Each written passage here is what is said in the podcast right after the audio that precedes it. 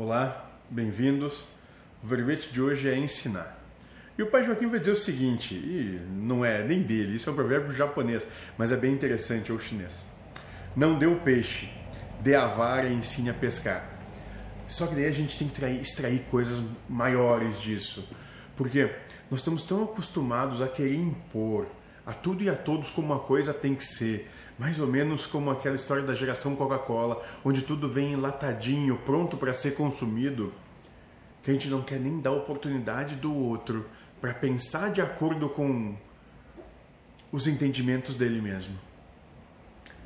A proposta aí é muito, tá muito além no sentido de respeitar o outro para que ele aprenda a pescar do jeito dele e para que ele tenha liberdade de ter as coisas de acordo com o merecimento que ele mesmo provém para si. Então, o não deu peixe, mas ensine a pescar pode ser muito, muito amplo. Não é só dar oportunidade de realizar, mas é dar oportunidade de realizar cada um da sua maneira, onde a grande liberdade, a grande igualdade que existe em todos os seres é que todos os seres têm a plena igualdade de serem plenamente diferentes.